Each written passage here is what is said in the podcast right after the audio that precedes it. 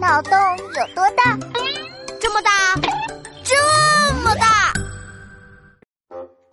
稀奇稀奇，真稀奇！四只驴子穿短裤，三只老鼠偷喝醋，两只螃蟹在散步，一只小猪在看书。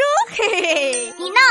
你说谁呢？哈哈，我看你看书看的这么认真，所以有感而发，赋诗一首。你说我是不是天才？哼，天才，天生的蠢材还差不多。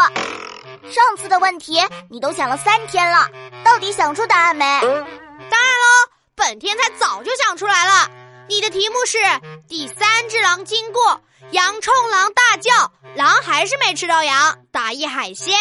这只狼又聋又瞎的，答案是龙虾。嘿嘿嘿，哼，勉强过关。现在换我考你了，听好题目：把大象放进冰箱需要几步？这也太简单了吧！我两岁的时候就知道了，只需要三步。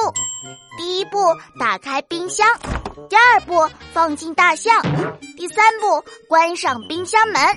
嘿，王静静，你还不错嘛，这水平堪称神童了。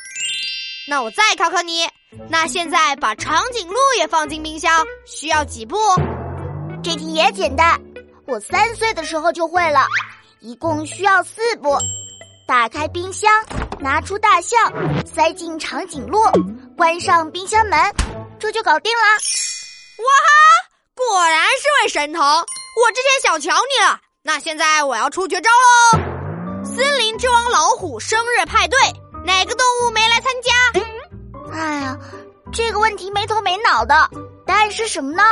同学们，快来帮帮我吧，在留言区告诉我答案哦。